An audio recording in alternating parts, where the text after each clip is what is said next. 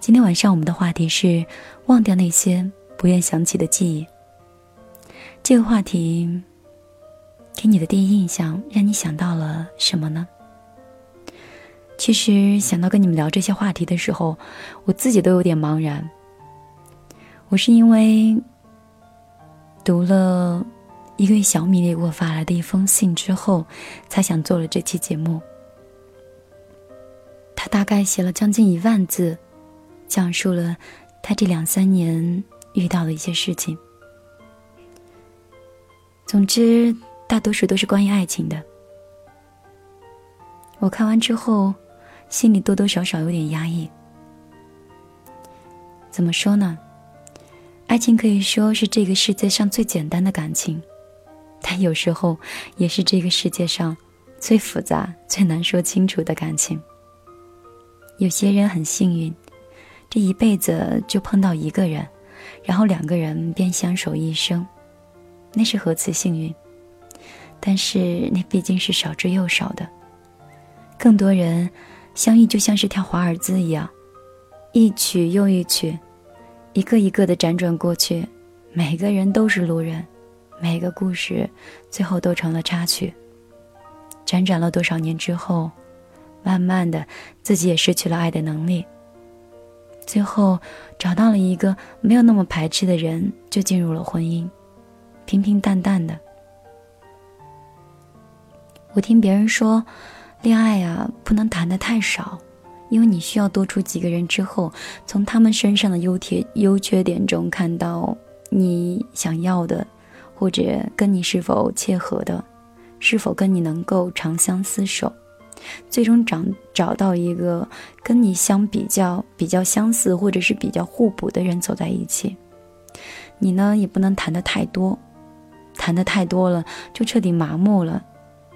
当真正的爱情走到你身边的时候，你已经不知道怎么珍惜这样的感情了。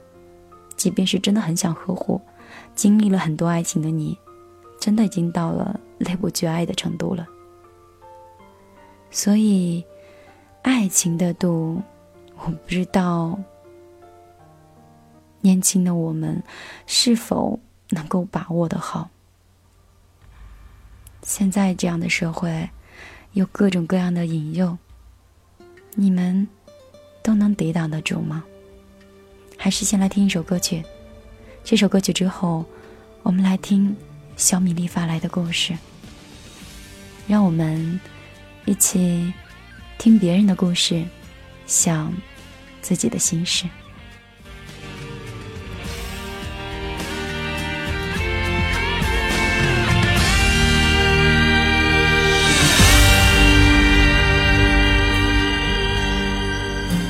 当爱情肆无忌惮的挥霍，心都碎了，还要计较些什么？无论你想要什么。都让你带走。如果你觉得自由是快乐，爱是犯了乱了陈旧的差错，又何必在乎别人怎么看、怎么说？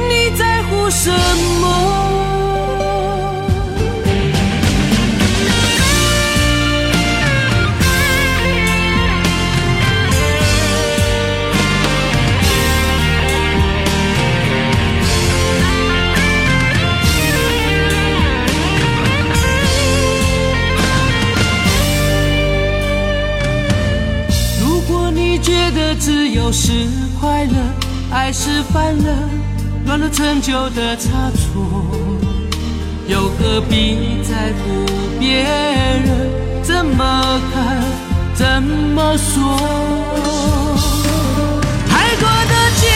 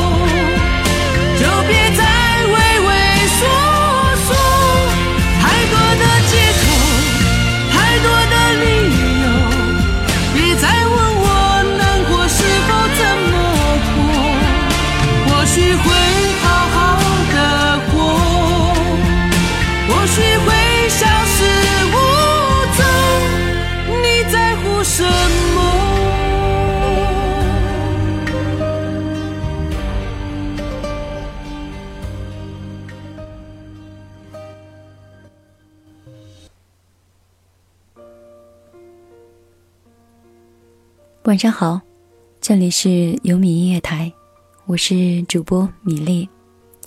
如果你想收听直播节目的话，可以直接在电脑上下载 YY 语音，输入二八三幺，找到一幺三有米的直播间。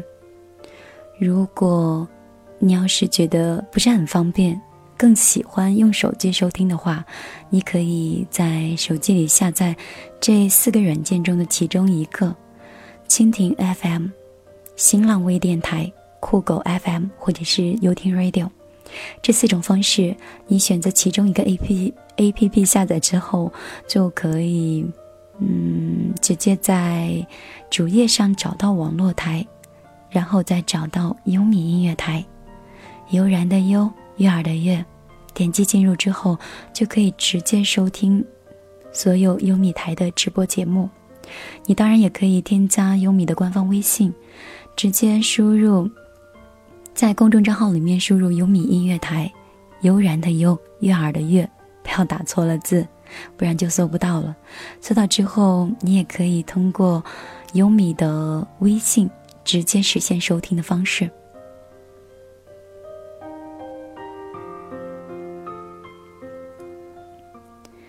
最近优米台是有很多的活动，如果你喜欢玩微博的话，现在也可以在新浪微博里面搜索“优米音乐台”。现在我们有一个主播的投票，嗯，如果你喜欢优米的哪一位主播，你可以在新浪微博优米的官方，然后为这为你心里喜欢的那个主播，嗯，投上一票。当然。你也可以在优米的微信里面开通微社区，然后大家可以在上面留你想留的话，发你喜欢的图片。接下来我们来听这个故事吧，小米粒 QQ 宝贝上周发给我的。但是读故事之前呢，我希望我的小米粒们都不要说出一些过激的观点，也不要被所谓的道德。嗯，去评价这位听众的故事，而是用一种人文的关爱或者是人性的观点，去感受这篇真实的故事和这位真实的姑娘。因为每个人成长的路上都会犯错，从别人的错误上学会吸取，学会把控，而不应该学会指责。接下来，我们来听这个故事。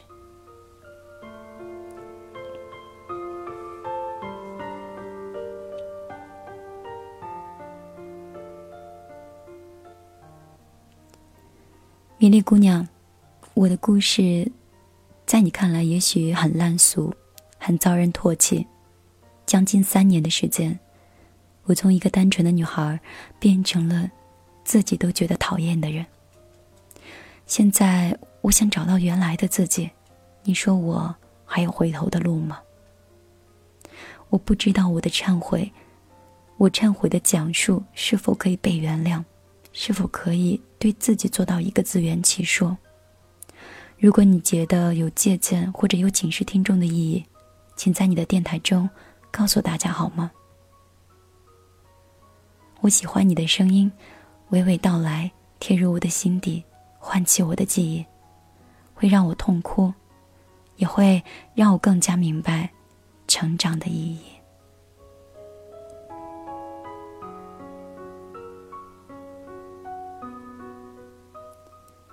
二零一一年六月。我得到了人生第一份工作，来到了一个很遥远的地方。当然，我没有所谓的男友的牵绊，因为一直到大学结束，我这个从单亲家庭长大的孩子没有谈过一场恋爱。回想起来，这是不是为我后来的贪婪和自私埋下了深深的伏笔呢？正是因为我极度的匮乏，所以才极度的渴望。渴望那份理想中的爱情。是谁说的？穷人的孩子早当家。不是的，感情贫瘠的孩子，只有两种极端：要么格外珍惜，要么格外贪婪。而我，就属于后者。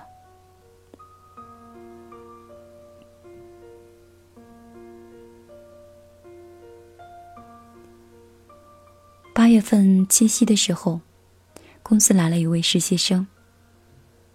我先把他称作为一号先生吧。他的内敛跟腼腆吸引了我。渐渐的，我们在一起了，彼此都是初恋，怀着对爱情最美好、最纯真的幻想，我们天真又认真的开始了一场注定会分离的恋爱。然而，我们却彼此都浑然不知。牵着手，慢慢的走向彼此的伤害和怨恨的末路。后来他的实习期结束了，我们便开始了异地恋。一有时间，我就坐四个小时的车去他那里，与他共度一个晚上。第二天，我再坐车回来。即便只是拥抱着看电影，牵手逛公园，共枕安眠而眠的说说心事儿，我们就很满足。他很单纯，他说：“把我们的第一次留在新婚的那一天。”那个时候，我觉得我自己好幸福。我觉得我们一定可以牵手到老。米粒，你知道什么样的人最可恶吗？不是坏人，不是恶人，而是内心潜藏着不安分、贪婪、自私，并且日益增长的人。而且你自己就浑然不觉得的那个成长的速度。我就是这样的人。不经历后面的事情，我一直以为我是一个安分的人，是对爱情至死不渝的人。可是我错了。二零一二年的三月，来了一位新进的员工，就暂时称为他为二号先生吧。他有固定的女朋友。工作又认真又上进。起初我对他并不是很在意，后来在一次我和他同去的车站等车的时候，我误了车，他帮我辗转到车站，最后又把我送上车才离开。我内心很感动。从那天以后，我便开始注意这位二号先生。那段时间，我的男朋友和他的女朋友的事实，全部被我忘记了。我横冲直撞的，不顾一切的想要抓住自己心动的男二号。终于，在四月一号愚人节那一天，我对他表白了。在对方有女朋友的基础上告白了。他受宠若惊的表现让我看到了一点希望。他的表情好天真，仿佛肆意的感受着被爱是对自己肯定的事情。你看。多像个小学生，因为被爱才去爱人，多天真呀！他也不知道我因为他而甩掉了自己的男友，还在日后为他已经有女朋友的事，他处处感觉到愧对于我。我现在想起来，觉得我们彼此都好可笑。我们都是小学生，我们都很贪心，我们都不知道满足。对二号先生表白之前，我一直对自己的男友很冷漠。我男朋友明，我我男朋友不明白原因，总是会小心翼翼的试问我：“嘿，你怎么了？我好担心你。”那次他问我的时候，我差一点就将“分手”两个字脱口而出了。但是我忍住了，然后继续对他冷漠。我能，我希望他明白，我的冷漠就是一种拒绝。但是他没有，他依旧是守护着我，关心着我，却不知所措，又提心吊胆的担心我会说出分手。我多像一个小恶魔呀！折磨着别人，自私的去偷窥别人的东西，然后自己又很享受这样的过程。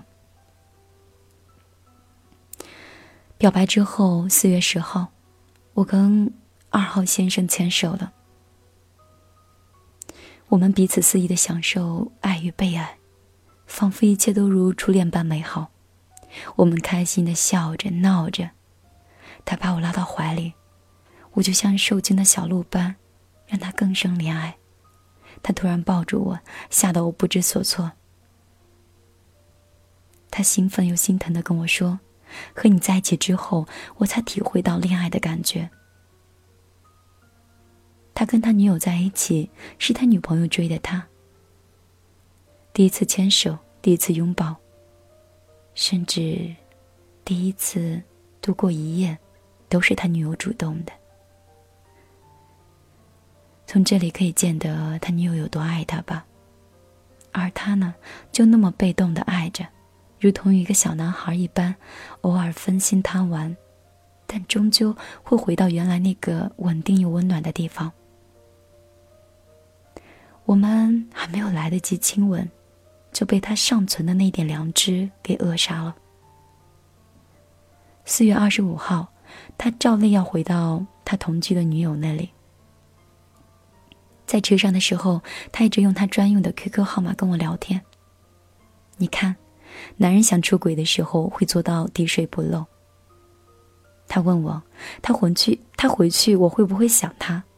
我撒娇的说，会啊，当然会。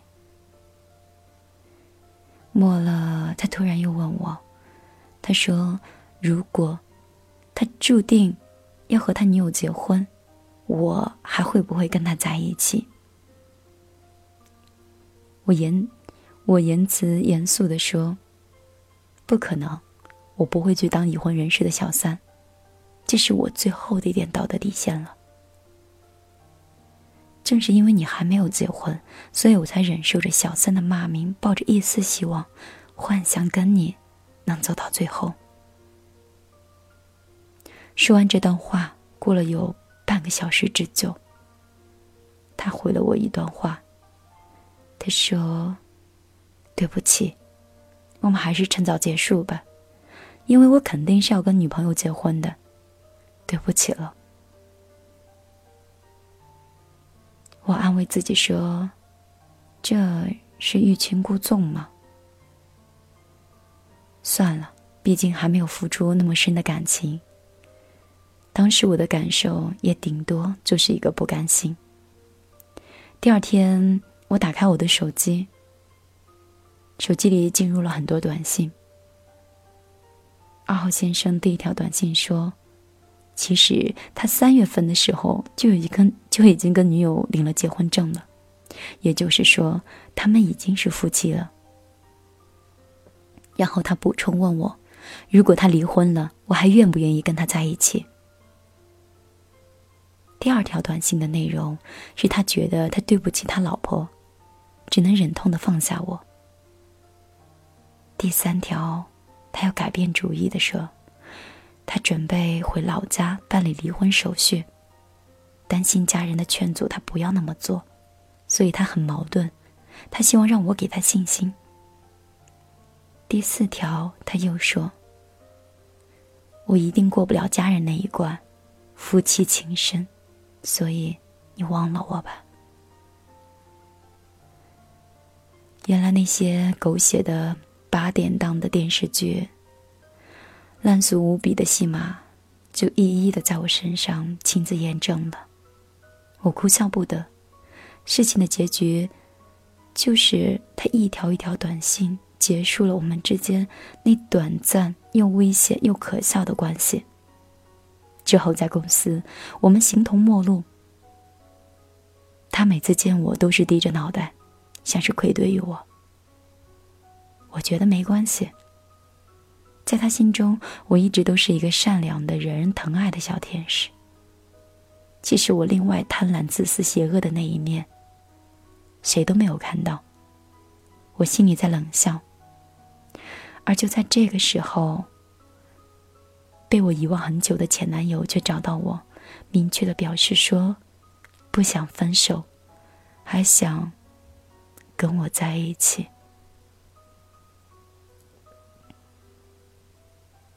男生是不是都很迟钝呀？为何他们都不曾意识到对方的存在过呢？面对前男友，我很内疚，但是我没有办法告诉他我竟遇见男二号的事情。后来我们和好了，依旧是异地恋，在网上不咸不淡的谈情说爱，依然煲着电话粥。他失而复得的心情，让他更加小心翼翼的去疼我，去宠我。他学会通过网上买东西，学会给我制造小惊喜，依然是关怀备至。他到底爱我哪一点？就因为我是他的初恋吗？我现在爱不爱他，我自己都不知道。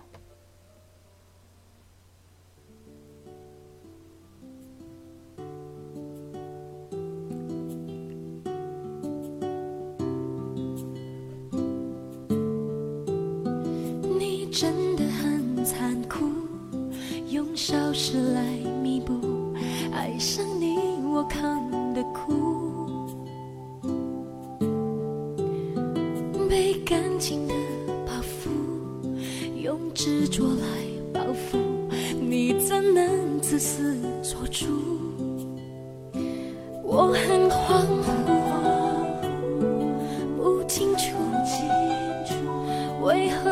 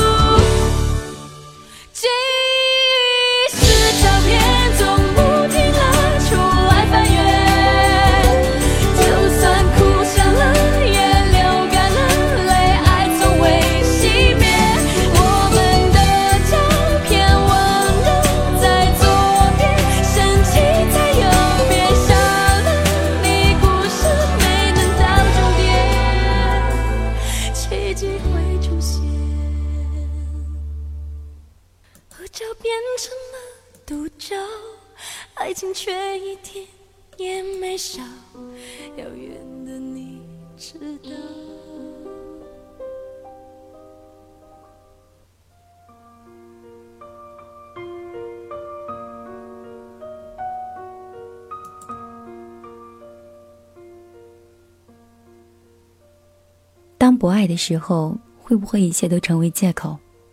当爱的时候，是不是一切舆论跟道德都会被自己，都会被自动的屏蔽掉，一直到粉身碎骨、万念俱灰呢？我的男朋友依然是执着的守护着我，但是我却又被面目清秀而神秘的男三号所吸引。三号先生也是二零一一年进的我们公司。只是比我晚了三个月。同事聚会时聚了几次，健谈开朗的我几乎跟所有的人都是自然的攀谈起来，唯独三号男生，他总是欲言又止，在你靠近他的时候，他把你推开，保持着一个不远不近的距离。后来我知道他没有女朋友，我就准备了一场九宫城池的持久战。我打听到他是处女座。我知道处女座的人必须要一点一点的温暖他的心。后来慢慢的，我们 QQ 上聊的很多。后来每天不说话，我们都会觉得有点不习惯。看到对方的头像是灰色，就会不由自主的牵挂起来。我想，我们是进入了传说中的暧昧。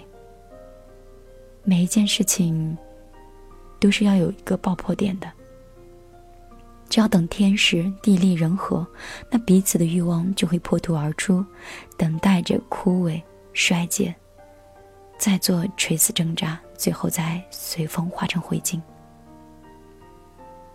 那天晚上，外面雨下的很大，我打电话给三号先生，一直聊到天亮。他讲他的恋爱史，我坦诚我的现任。他说他想和我在一起，而且。以后他也不会放弃我，除非是我先离开的。我迟疑了一段时间，就是那个短暂的迟疑，让真诚的处女座很快就溜走了。他本身就是一个没有安全感的人，好不容易将心事对我托盘而出，却等不来确定的答案。他很聪明，他看穿了我，年轻，心性未定。花心，现在想想，他曾经的那一刻真诚跟期待，是被我亲手毁了。随之换来的，就是无休止的欺骗和背叛。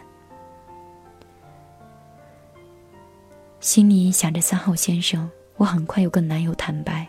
当他过来的时候，很开心的跟我在一起，他不知情的拉着我玩这一个玩那一个，我的心里。却是胆怯纠结，我真的不能再伤害他了，我必须要做这样的决定。于是，在无限的煎熬下，我泪水夺眶而出。我说：“对不起，我喜欢上别人了。”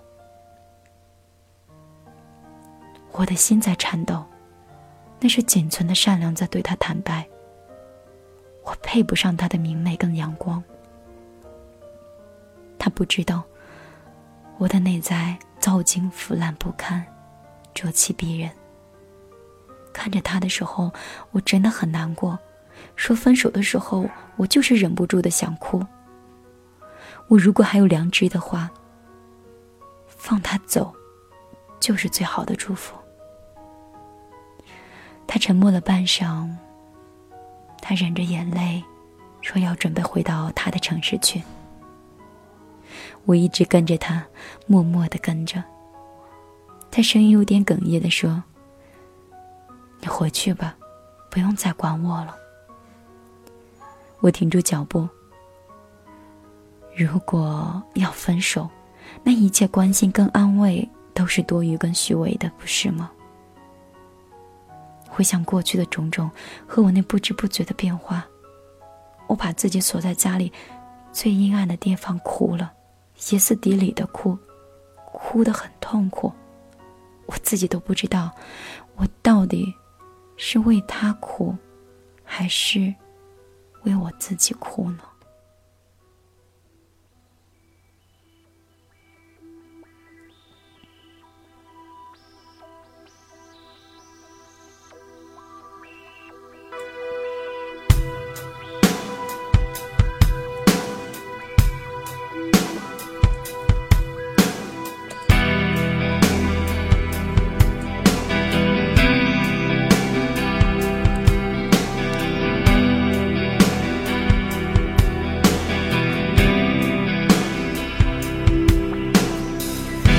天傍晚，我坐在街边，看着往来如浪的人群，想起曾经走过的岁月，想起曾经热爱的你。我没有该去的地方，也不知道身处何处，只因为在这里。这思念让我心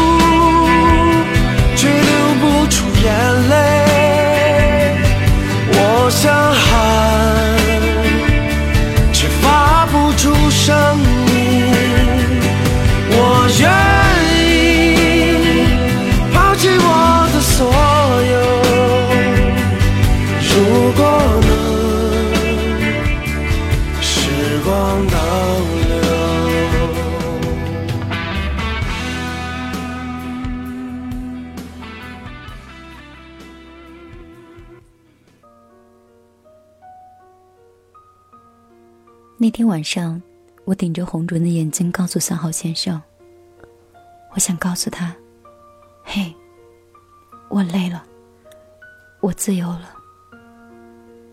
我原以为我做这些，他看到我哭红的眼睛，会感动，会让他觉得我是真心的，我决我有决心的跟他在一起。我以为他不会抱起我，开心的旋转起来。”那些真的只是我的以为。他的表情跟语气透露出的诧异。他问我：“啊，为什么呀？你们俩不是挺好的吗？”然后他就下线了。后来我知道了，那天他跟朋友聚会去了。哼，米粒，你此时一定在笑我吧？笑我咎由自取。他的反应，就是对我的报应呀！我这样的人，不得到点教训，是永远都不会醒悟的。接下来的一段日子，三号先生不冷不热的跟我聊着天，对我的分手既不欣喜也不诧异，仿佛是无关痛痒的事情。直到有一天，我们在天台上接吻了。那晚天台星星很亮。就像当初我前男友对我表白的场景一样美。可是我眼前的这个男人却是截然不同的。我的男朋友是纯真羞涩的，而他呢，更像是贯穿了情场的老手。我将我最后的一点纯真抛向了我的前男友，我带着腐烂的身体和思想，奔向了三号先生。愿一同死去好了。其实我们每天晚上都在天台厮混聊天。每当三号先生回去跟朋友聚会的时候，他就会将我抛之脑后。我就像刚陷入恋爱的小情侣一样，打电话告诉他我想他了，换来的却是他冰冷的、敷衍的、不耐烦的口吻。晚上打过去的时候，常常是关机。我哭了，我知道我是陷进去了。我输了。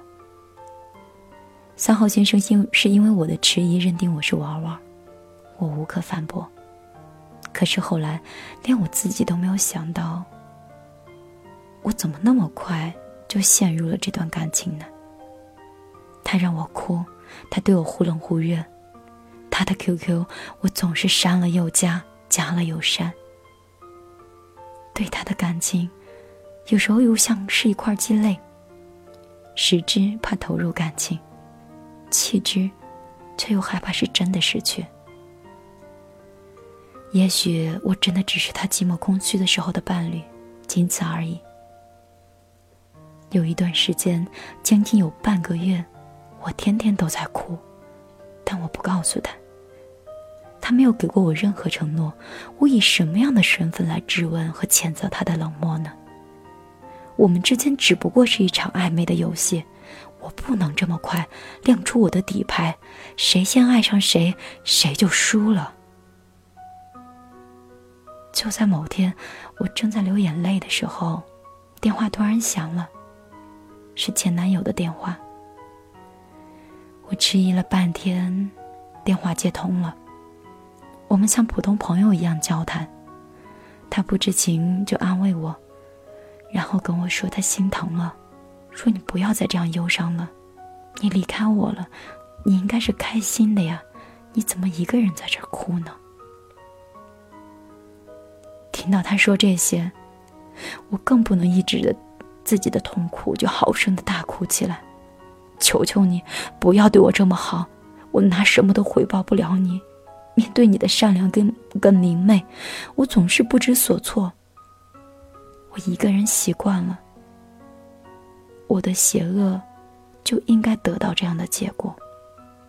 只有这样，真正变坏的时候，我才不会对所谓的善良和美好抱有一丝希望，才不会在美好失去的时候痛苦不已。那天，我淡淡的跟他说。谢谢你，真的。又过了好多天，三号先生对我依旧是不理不不理不睬，不冷不热。而他呢，每天都给我打电话，问我吃什么、喝什么、冷不冷。那每天的电话，又填补了我对感情的渴望。一个月之后，我跟前男友复合了。他真的很好，他不问我问为什么，不问我上次分手喜欢的是谁，是他迟钝，还是因为他太爱我而不计较？我从来不敢真正的问他。可是，就在我们刚刚复合后的第一周，三好先生找到我，我跟他逛了街，牵了手，接了吻，对他的忽冷忽热，我习惯了。我对他没有抱希望，但是，我就是想见到他。我男朋友每天给我打一通电话。三号男三号先生也依旧每天跟我聊聊天，但是他不知道，我跟我的男友已经复合了。原来他不知道我这么坏呀，他原来不知道。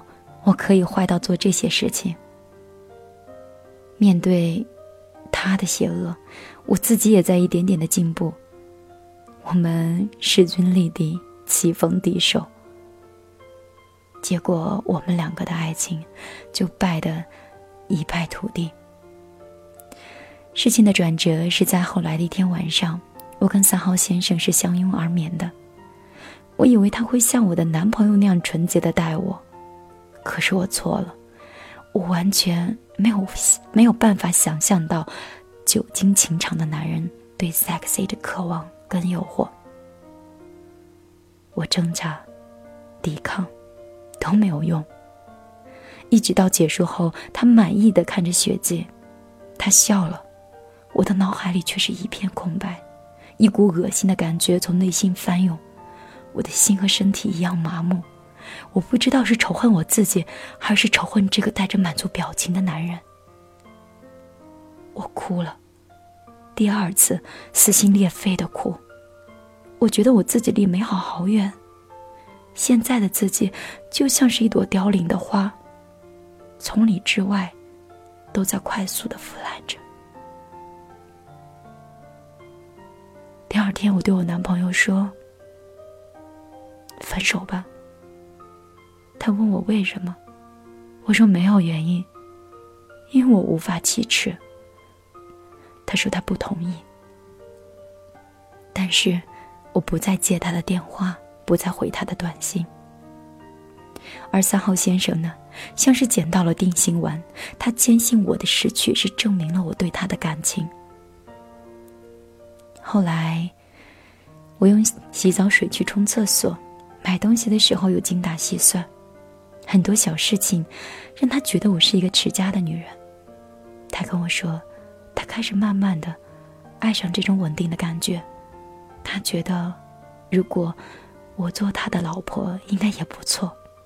于是他渐渐的卸下防备，真的投入这段真的感情。这些话。是在很久之后他才告诉我的。我当时问他：“原来你是先占有了我的身体，才开始爱我的？”他很无所谓的说：“爱跟性能分开吗？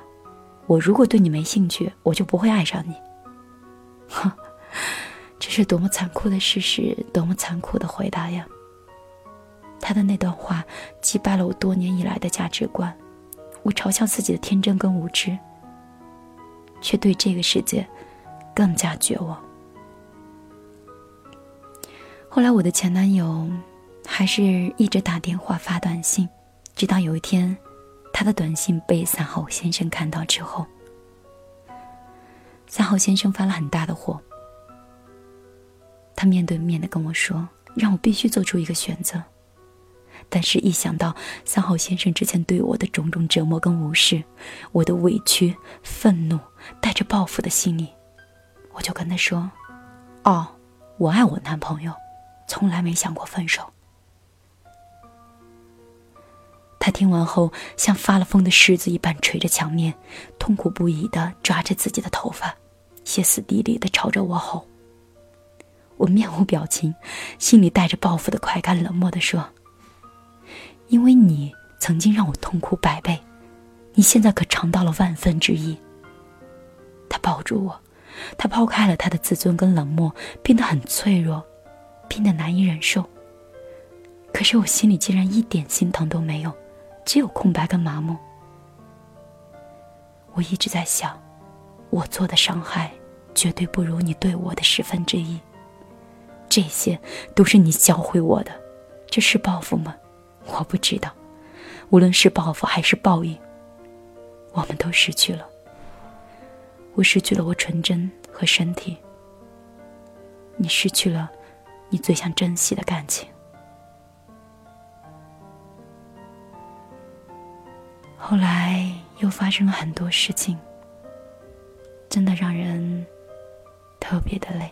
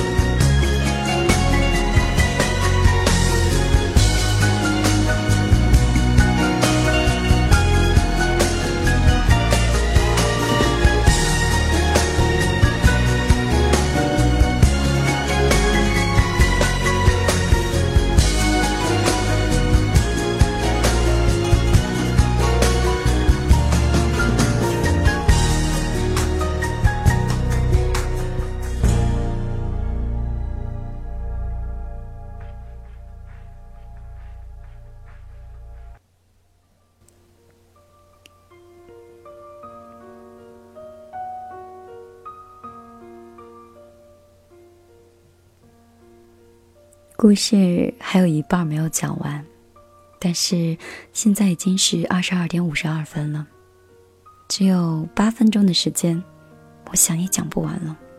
要不然，就下期节目接着跟大家把这个故事完整的讲完呢。你听到这里的时候，你是怎么想的？你觉得他错在哪里了呢？你有没有一段想忘掉，却又会不时的会想起的记忆？如果你想忘掉那段你特别讨厌的记忆的话，你一般会怎么做啊？我今天看到他这个故事的时候，特别想去安慰他，但是我又不知道从哪里去安慰，从哪里去说。我不认为他哪里有错，我总是觉得，他只不过是在遵循他心里想得到的幸福。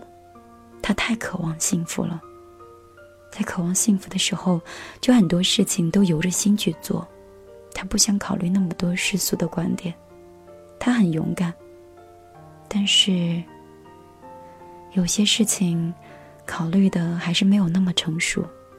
如果考虑的没有那么成熟的话，女生是要比男生更容易受伤的。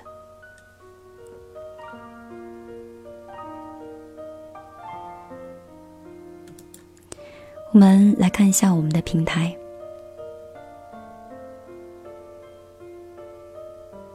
君子说：“只能说爱情不是买卖，不是商品，不是你说拿来就拿来，说放下就能放下的。当爱生成亲情，一切就没有那么重要了。”陆恋今生说：“我想我会无怨无悔的付出的。”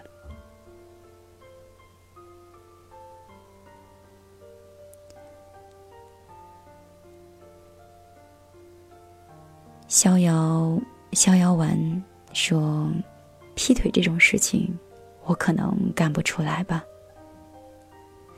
君子说我的初恋就是我现在的女朋友。很多人都说自己的初恋很难相处。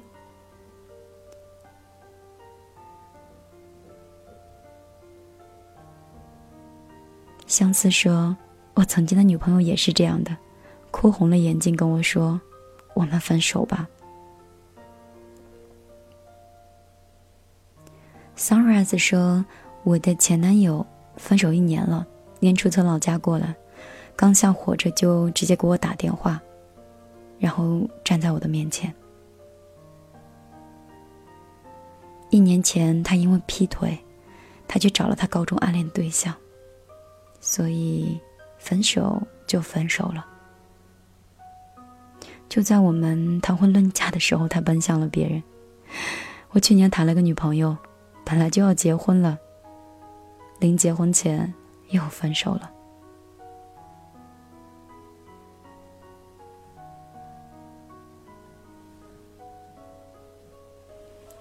我们再来看一下我们的微信平台吧。如果你现在有想说的话，可以加一下米粒的个人微信幺幺幺九六二三九五八，米粒姑娘。噼里啪啦说，我觉得时间是最好的治愈工具。陈耀斌说，交给时间呀，时间就是最好的解药。过了很长一段时间，再见面也就释怀了。时间流逝，总会开启新的生活。火焰说：“给他幸福他不需要，那就真诚的祝福吧。而且我相信他现在应该比以前过得更幸福。”你太猖狂说：“努力劝住自己不去想他吧，时间久了就忘了。”我试着洒脱说：“说忘记真的很难，强制的忘记会变得没心没肺的。”以前吧，我不相信时间会解决问题，但是当我离开那个城市，尽量去少怀念那段甜蜜或者那些感伤。后来才发现，原来那么多东西都会一点点的隐藏了。我爱懒洋洋说，回忆里扎到了心里的痛，一墨一伤，我不愿再想了。那。不是还是想起来了吗？想多了，自然就淡了，自己也会看开了，不是吗？还有朋友说，也许慢慢的就可以成为朋友了吧。每个人都有每个人的想法，每个人都有每个人的观点。节目已经接近尾声，接近尾声了，我们。下周再继续听这个故事吧。最后，我们来听陈小春的这首歌《扑火》。我们下周三再见。爱上我，你蠢不蠢？最爱你，我懂不懂？雨伞里，哪怕会扑空。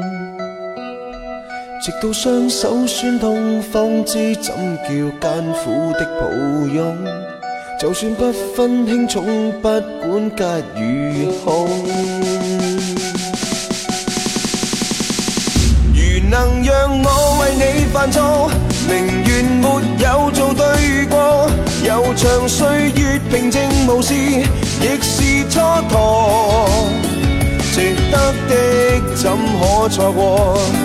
要度日如年，去跟你闪与躲，宁愿扑火。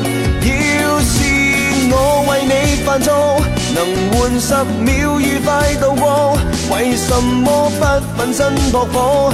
就像灯蛾，若灰烬不分你我，但感情存在过，枪火。